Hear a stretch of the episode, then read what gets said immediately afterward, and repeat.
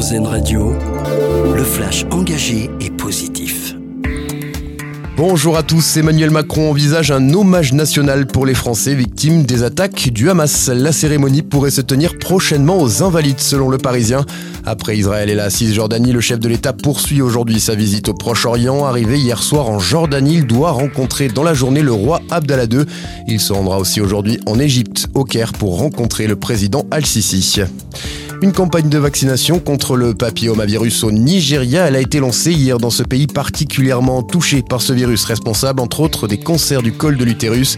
D'après le ministère de la Santé nigérian, 12 000 femmes au moins seraient concernées dans le pays. Le vaccin va être administré à 16 millions de jeunes filles entre 9 et 14 ans d'ici 2025. Dans l'actualité également, l'Iris Blanc, le 40e album d'Astérix, sera mis en vente demain. Plus de 5 millions d'exemplaires seront disponibles dans le monde en 20 langues et dialectes. La nouvelle aventure de l'irréductible gaulois a été imprimée dans le plus grand secret cet été en Vendée pour éviter les fuites. La Française des Jeux, toujours à la recherche d'un gagnant à 1 million d'euros. Il ne lui reste que deux jours pour se manifester. Le gagnant du tirage Euro Million My Million du 29 août dernier habite en Haute-Garonne, mais il ne s'est toujours pas manifesté. Il a jusqu'à vendredi pour le faire, sinon son gain sera perdu. Une statue en bronze en l'honneur de Raymond Poulidor, bientôt érigée dans les Pyrénées. La sculpture Grandeur Nature sera installée au printemps 2024 à Saint-Lary, à la jonction du Plat d'Adé du col du Porté.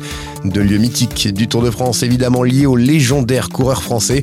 La construction a débuté en septembre et va prendre au total 8 mois. Un appel aux dons a été lancé sur la plateforme Ulule. Et puis bientôt un nouveau logo sur l'origine des produits alimentaires. C'est la proposition du collectif En vérité qui demande plus de clarté et de transparence aux industriels. Un projet de loi sera déposé en ce sens pour être débattu d'ici la fin de l'année 2023. C'est notre dossier solution du jour à lire et écouter sur rzn.fr. Excellente journée sur RZN Radio. Vous venez d'écouter le flash engagé et positif d'RZN Radio. Une autre façon de voir la vie.